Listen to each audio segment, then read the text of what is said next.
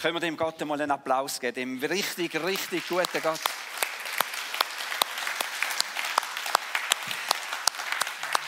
Danke, himmlischer Gott, dass du so gut bist zu uns, dass du es so gut meinst mit uns, dass du uns in dieser unvergleichlichen Treue versorgst, für uns schaust, für uns da bist. Merci viel, viel mal.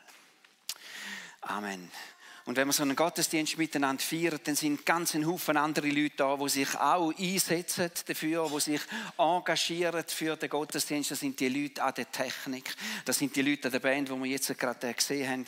Das ist Moderation, das sind die Leute, die schon am Eingang stehen, die Leute, die das Abendmahl schon gerichtet haben für heute Morgen, die Leute, die da sind für den Killenkaffee, die Leute, die mit den Kindern jetzt gerade unterwegs sind. Heute Morgen sind sie im Pflegeheim und möchten einfach etwas von dieser Freude und von der Güte von Gott auch dort breit machen. Und so viele Menschen sind da und machen das möglich, dass wir heute Morgen so da sind. Und ich glaube, wir geben all denen auch mal einen ganzen, ganzen, ganzen herzlichen Applaus. Merci, viel, viel mal.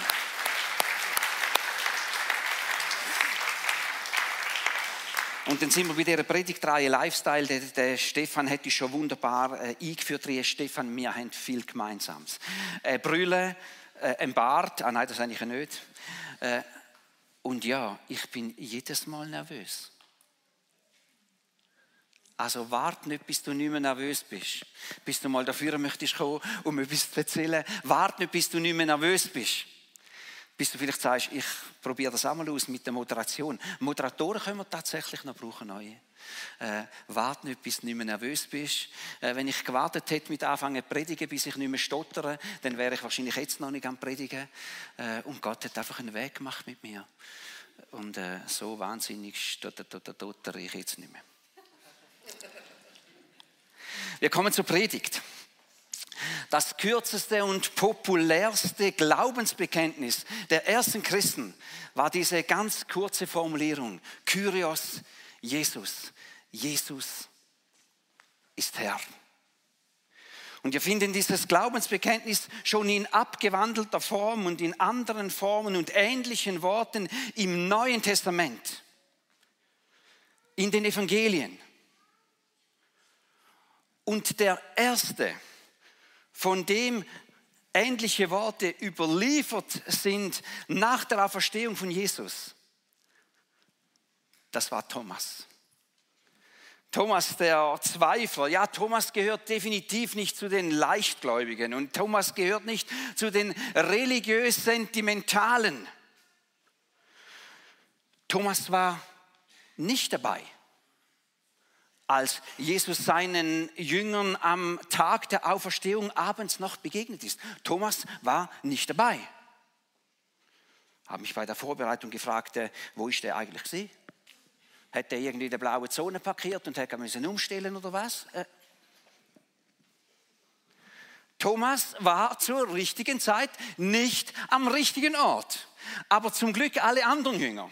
Und als da Thomas vom äh, Nachzahlen bei der Parkour zurückgekommen ist, da haben sie ihm begeisternd erzählt, Jesus lebt, er ist auferstanden, er ist uns ganz persönlich erschienen. Und ich kann mir das nur so ganz grob vorstellen, aber ich denke, da war eine riesige Begeisterung in der Luft.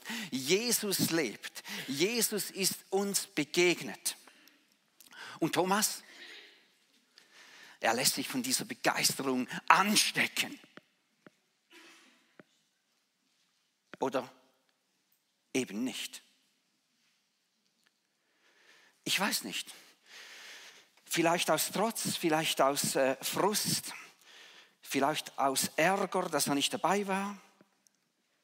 Glaubt Thomas seinen Mitjüngern kein Wort.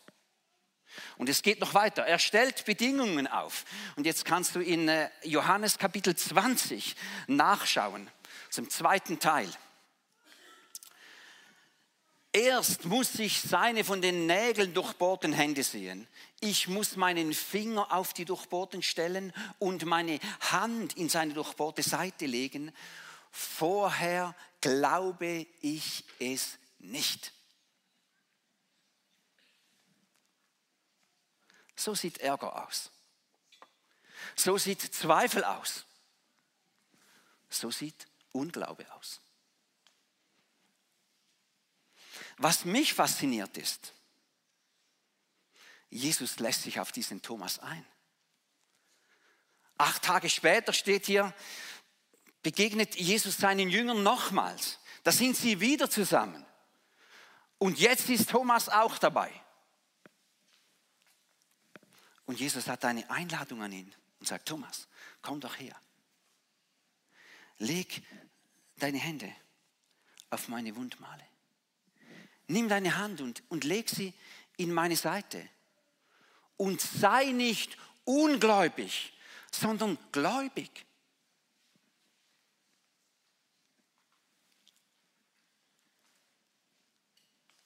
Ich weiß nicht, was Thomas in den nächsten fünf Sekunden alles durch den Kopf gegangen ist. Ich bin mir aber sicher, die Gedanken sind nur so hin und her gerast. Aber das Einzige, was dann über seine Lippen kommt, als er die Sprache wiedergefunden hat, sind diese wenigen Worte. Mein Herr und mein Gott. Er hat nicht gesagt, mein Retter, hat nicht gesagt, mein Heiland, mein Freund, mein Erlöser. Das hätte alles auch gestimmt. Aber seine ersten Worte waren einfach diese wenigen Worte. Mein Herr und mein Gott. Und aus dieser Formulierung heraus und aus ähnlichen Formulierungen heraus ist dieses Glaubensbekenntnis der ersten Christen entstanden. Kyrios Jesus. Jesus ist Herr. Und dieses Bekenntnis, das war im, im römischen Kontext dort, äh, gelinde gesagt, eine Provokation. Der Titel Kyrios, der war nämlich bereits vergeben, war sozusagen markenrechtlich bereits geschützt. Der Kaiser in Rom, der hat sich Kyrios genannt und deshalb hat er sich auch wie ein Gott verehren lassen. Und wenn jetzt die Christen kommen und sagen, hey, äh, nicht, nicht der Kaiser ist der Kyrios, sondern Jesus ist der Kyrios, dann hatte das einiges an Brisanz. Das war ein regelrechter Affront Kyrios Jesus, das war ein regelrechter Affront. Und die Reaktion des römischen Staatsapparats hat auch nicht lange auf sich warten lassen. Wer Jesus als Kyrios bezeichnete und nicht den Kaiser, der hat damit sozusagen sein eigenes Todesurteil ausgesprochen. Tyrannen mögen es nicht, wenn sie ihre Stellung mit irgendjemandem teilen sollten. Kyrios, Jesus. Jesus ist Herr. Jesus ist König. Männer und Frauen sind lieber gestorben, als dieses Bekenntnis zurückzunehmen. Sie haben dieses allgemeine Bekenntnis, wie Thomas, zu ihrem eigenen Bekenntnis gemacht. Mein Herr und mein Gott. Und ich glaube, dass dieses Bekenntnis nicht zu überbieten ist. Ich bin überzeugt, dass jedes Bekenntnis zu Jesus eine große Bedeutung hat. Es ist bedeutungsvoll, wenn du Jesus als deinen Erlöser bezeichnest. Es ist wichtig, dass Jesus dein Retter ist. Es ist entscheidend, dass Jesus dein Freund ist. Aber wenn Jesus nicht auch dein Herr ist, dann verlieren alle anderen Bekenntnisse zu ihm an Bedeutung, völlig an Bedeutung. Wenn Jesus nicht auch dein Herr und dein Gott ist dann sind alle anderen Bekenntnisse wertlos. Die Frage, ob Jesus auch dein Herr ist, ist eine ganz entscheidende Frage der Jüngerschaft. Jünger zu sein, Jüngerin zu sein, ohne jemanden zu haben, der über einem steht, der vor einem steht, der Meister ist, der Kyrios ist. Das macht überhaupt keinen Sinn. Und das Wort Nachfolgerin oder das Wort Nachfolger, das ist auch völlig inhaltsleer. Wenn da nicht jemand vorausgeht, jemand, der die Richtung vorgibt, jemand, der sagt, wo es lang geht, jemand, der das Tempo bestimmt, jemand, der Kyrios ist, Herr ist.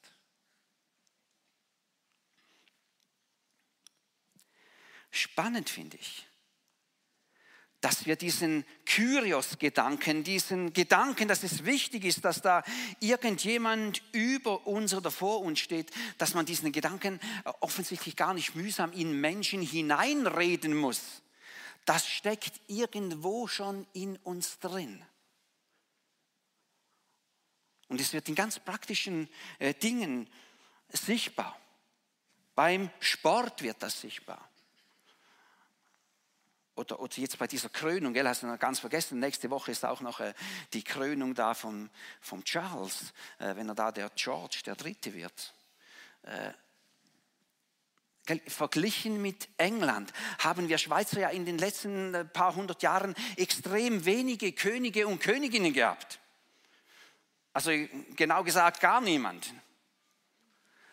Wenn du jetzt aber auf die durchschnittliche Zeitschriftenauslage eines durchschnittlichen Wartzimmers schaust, dann könntest du auch zu einem ganz anderen Eindruck kommen. Scheinbar mögen auch Ureidgenossen äh, dieses Royale, möchten an Leuten heraufschauen, sie bestaunen auch Ureidgenossen. Und auch das andere gilt. Menschen möchten sich für etwas Großes einsetzen, für eine große Sache äh, einsetzen. Nimm das Klima. Ich bin erstaunt, mit was für einer Leidenschaft sich Menschen für das Klima einsetzen. Menschen sind bereit, äh, Verhaftungen und Bußen zu riskieren für das Klima. Menschen opfern für das Klima Zeit und Kraft und Leim.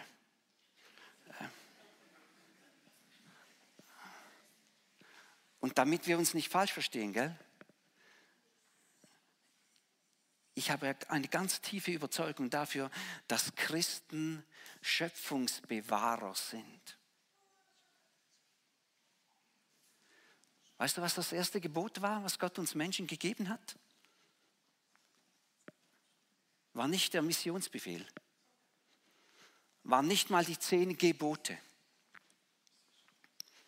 In allerersten Seiten der Bibel steht, dass Gott Adam in den Garten Eden gesetzt hat und hat ihm den ersten Auftrag gegeben, diesen Garten zu bebauen und zu bewahren. Das ist das erste Gebot, das Gott uns gegeben hat. Christen sind Schöpfungsbewahrer.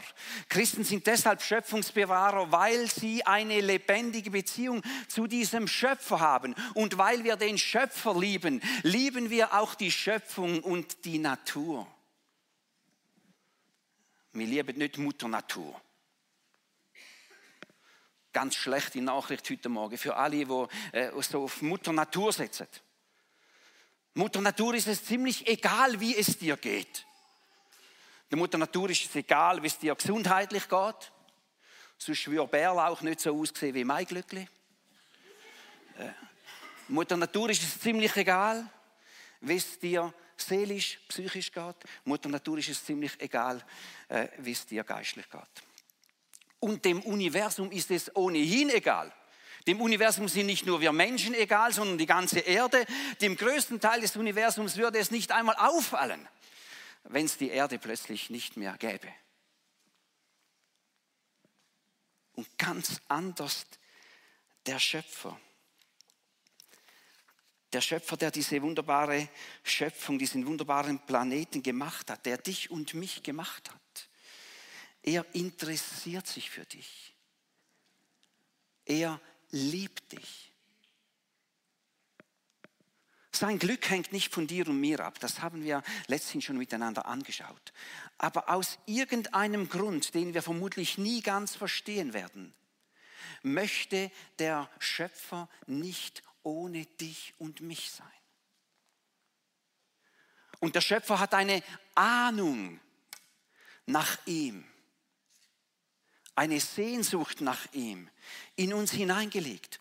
Und daher glaube ich, kommt äh, diese Liebe zu etwas Größerem hinaufzuschauen, bekommt, kommt diese Hingabe, sich für etwas wirklich Großes einzusetzen, für etwas Großes zu leben. Und das jüdische Volk hat schon sehr früh eine erstaunlich klare Sicht von diesen Dingen gehabt. In 5. Mose 6, Vers 4 und 5 steht dieses bekannte Schema Israel. Höre Israel, der Herr, unser Gott, der Herr allein. Und du sollst den Herrn, deinen Gott, lieben mit deinem ganzen Herzen, mit deiner ganzen Seele und mit deiner ganzen Kraft. Das jüdische Volk hat Wege gefunden, sich das täglich zu verinnerlichen. Das können wir nicht auch noch heute Morgen anschauen, aber es wäre auch einmal spannend anzuschauen. Ihnen ist auf jeden Fall klar gewesen, es gibt einen Gott und die erste und wichtigste Reaktion ist, diesen Gott zu lieben und diesen Gott anzubeten. Denn die Liebe zieht uns zu Gott hin. Und die Anbetung hilft uns, Gott ganz bewusst in den Mittelpunkt unseres Lebens zu stellen, ihn zum Kyrios unseres Lebens zu machen. Fällt es Menschen leicht, diesen Fokus zu halten? Ich glaube nicht. Und ich denke, das ist einer der Gründe, warum Gott in Jesus selber Mensch wird. Vorlebt, was es heißt, ein Leben zu leben mit Gott als Kyrios im Zentrum drin. Und ist keine Frage. Jesus hätte während seiner Wirkungszeit die Stadien der antiken Welt problemlos füllen können. Wäre Jesus gestern im Hallenstadion gewesen, dann wäre es voll gewesen. Jetzt war halt nur Obama dort ist nicht ganz voll geworden.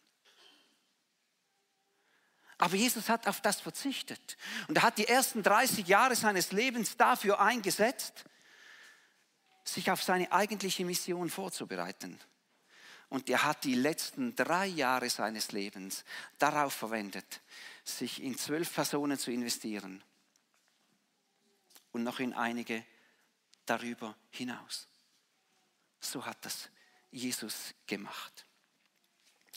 Und in diesem Buch, was wir zu dieser Predigtreihe empfehlen, Lifestyle Jüngerschaft von Patrick Knittelfelder und Bernadette Lang, habe ich folgendes Zitat gefunden. Das Leben Jesu war ein gewagtes Statement. Zum einen revolutionierte er das Bild, das die Menschen von Gott hatten, indem er zu dem absolut unnahbaren und heiligen Gott, und das ist er, plötzlich aber Vater sagte. Und zum anderen zeigte er, das Wichtigste ist die persönliche Zeit der Intimität mit diesem Gott. Und ziemlich genau vor, vor einem Jahr hat mir Gott die Bedeutung dieser Intimität zu Jesus nochmals auf eine ganz neue Art und Weise deutlich gemacht. Weil du kennst das möglicherweise aus deinem eigenen Leben auch. Da ist einem eigentlich etwas schon klar. Und man hat gedacht, man hätte es schon verinnerlicht. Und plötzlich wird es einem noch auf eine ganz andere und viel tiefere Art und Weise bewusst. Und damals, Anfangs Mai war das letztes Jahr, habe ich in mein Tagebuch geschrieben oder zu meinen Tagesnotizen. Jesus, vergib mir, dass ich so viel Zeit vergeudet habe, die ich in der Begegnung mit dir hätte verbringen können. Mehr als alles andere brauche ich dich. Deine Nähe, dein Reden, deinen Zuspruch. Hilf mir, dass diese Worte nicht einfach ein guter Vorsatz bleiben, sondern in meinem Leben Raum finden. Ich will aus der Nähe zu dir herausleben. Das habe ich damals notiert. Und obwohl ich kaum je etwas nachschaue, was ich aufnotiert habe, war mir das bewusst und ich habe gesagt, das muss ich nochmals aufschlagen. Und weil ich weiß, dass es mir in Momenten, wo ich tief berührt bin, relativ leicht fällt, solche Sätze zu formulieren. Und weil ich mich selber kenne, habe ich damals gewusst, ich muss mir irgendein Denkmal, irgendein Erinnerungsmal, muss ich mir aufrichten, damit ich das nicht wieder vergesse. Ich denke, das kennst du auch.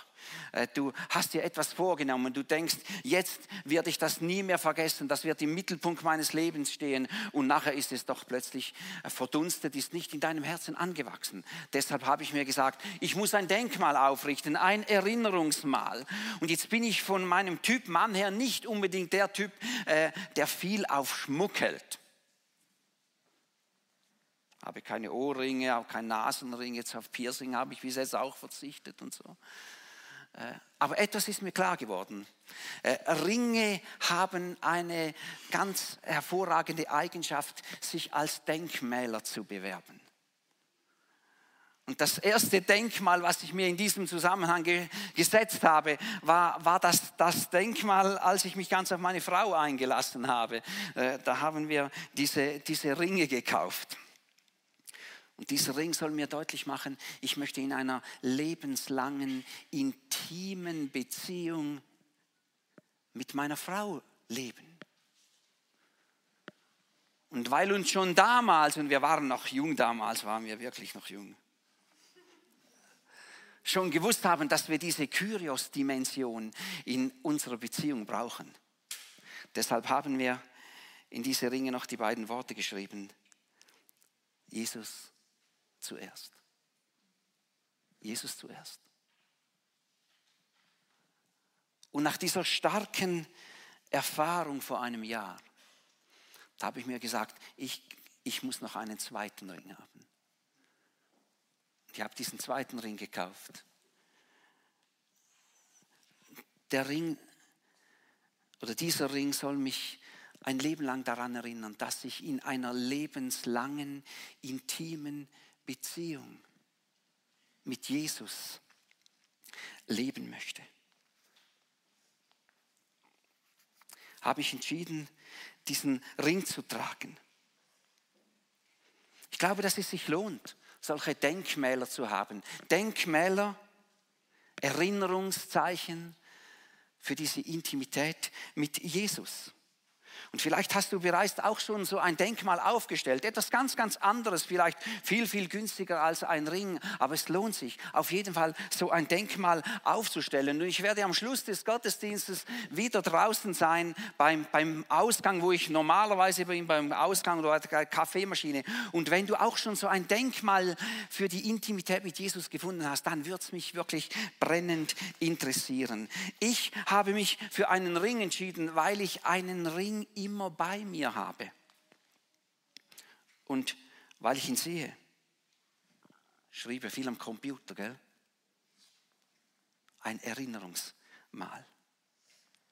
Und vielleicht nimmst du dich dieser Erinnerungssache mit Jesus in den nächsten Wochen auch einmal an. Vielleicht erneut und vielleicht auch zum, zum allerersten Mal. Dann rate ich dir, nimm etwas, was dir hilft. Mir hilft dieser Ring und mir hilft diese Brille. Aber dir hilft möglicherweise etwas anderes und eine andere Brille. Nimm etwas, was dir hilft, etwas, was dir immer wieder vor Augen führt, dass du in dieser lebenslangen Intimität mit Jesus leben möchtest. Und ja, das darf auch etwas kosten. Die Intimität mit Jesus wird dich auch je und dann etwas kosten. Und vielleicht findest du etwas, das ist viel, viel günstiger als ein Ring. Vielleicht wird es auch viel, viel teurer. Vielleicht wird es dahin kommen, dass deine Freundin, deine Bekannten oder vielleicht sogar deine Partnerin oder dein Partner sagen, oh, oh, oh, oh, oh, oh, jetzt musst du aber schauen, dass du nicht übertriebst, gell? Dann kannst du ihnen sagen, ja, der, der Martin hat es mir erlaubt, ich darf das kaufen. Ich glaube, es lohnt sich, solche äh, Zeichen, solche Denkmäler der Intimität mit Jesus zu haben. Und schließlich, und äh, mit dem endet die Predigt und schließlich auch der Bogen der Predigt, hat Intimität ganz, ganz viel mit Hingabe zu tun. Ohne Hingabe gibt es keine Intimität. Deine Liebe zu Jesus wird wachsen mit deiner Hingabe an ihn. Deine Liebe zu Jesus wird wachsen mit deiner Hingabe an ihn. Hingabe und Liebe haben etwas gemeinsam mit Bäumen. Hingabe und Liebe wächst über die Jahre hinweg. Hingabe und Liebe wird stark über Jahre hinweg. Hingabe und Liebe trägt Früchte über Jahre hinweg. Und Nachfolgerinnen und Nachfolger von Jesus geben sich Jesus hin. Und weißt du, weil Jesus nicht einfach nur ein Partner ist, sondern der, durch den alles und auf den alles hin, alles geschaffen wurde. Deshalb werden sich Nachfolgerinnen und Nachfolger von Jesus diesem Jesus auch unterordnen. Sie werden sich ihm unterordnen. Weißt du, ein, einem Schöpfer kannst du dich als Geschöpf nur unterordnen. Und deinem Schöpfer kannst du dich nur unterordnen. Und das ist nicht einfach so eine billige Selbstaufgabe,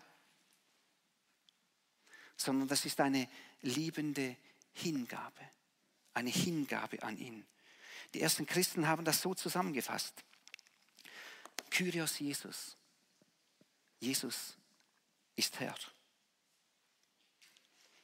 Und weißt du, möglicherweise hast du Angst, dich Gott ganz hinzugeben. Möglicherweise bist du nicht sicher, ob es dieser Gott wirklich gut mit dir meint.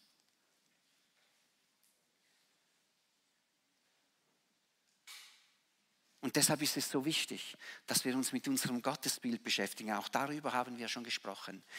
Die Art und Weise, die Art und Weise, wie du glaubst und wie du dein Glaubensleben formst, hat ganz, ganz viel mit deinem Gottesbild zu tun.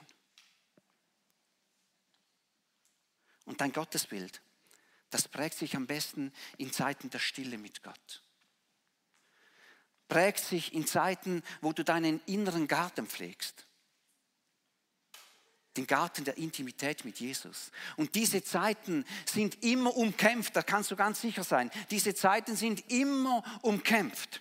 Letzten Donnerstagabend ist es bei mir relativ spät geworden und am Freitagmorgen saß ich schon sehr früh wieder im Zug Richtung, Richtung Zürich und ich habe gewusst, wenn ich jetzt einen Moment der Intimität mit Jesus haben will, dann muss das jetzt sein, in dieser ersten halben Stunde oder Dreiviertelstunde auf dieser Fahrt Richtung, Richtung Zürich. Das Problem war, auch mein Chef, unser Regionalleiter, ist in diesem Zug gesessen und ich war kaum da. Da ruft er mich schon an und sagt: Martin, bist du auch in diesem Zug? In welchem Wagen bist du?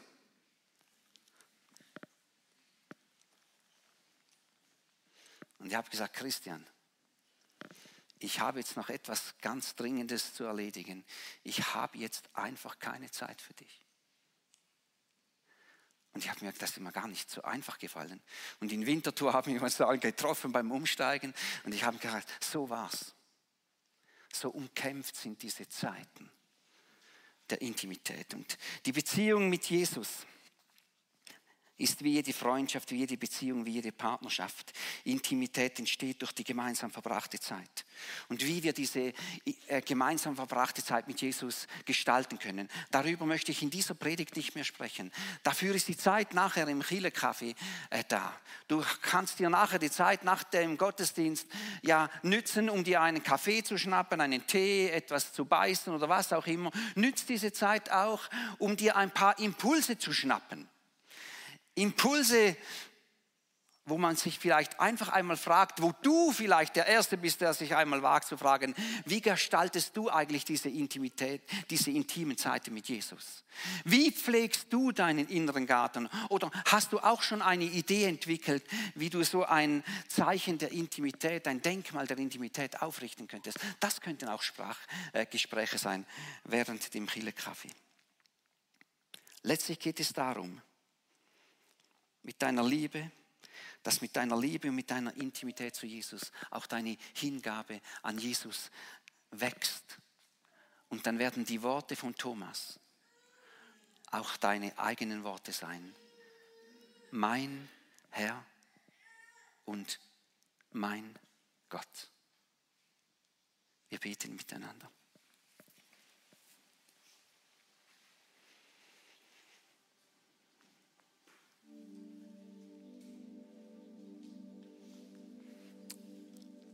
Mein Herr und mein Gott.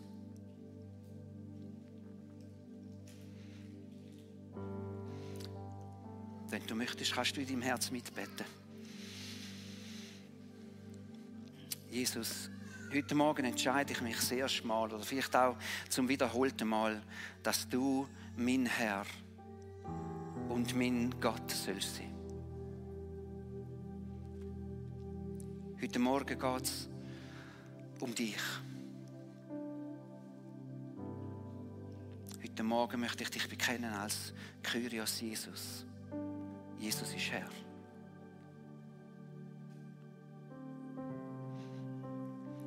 Und heute Morgen möchte ich ganz neu festmachen. Oder vielleicht auch zum ersten Mal festmachen.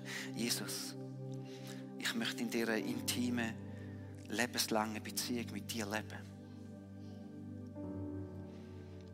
Wünsche mir so sehr, dass die Liebe zu dir noch an wachsen, mehr und mehr. Dass aber auch die Hingabe an dich kann wachsen, mehr und mehr. In meinem Leben soll das sichtbar werden, was schon Menschen in den Jahrhunderten vor mir bekennt haben. Kyrios, Jesus, Jesus,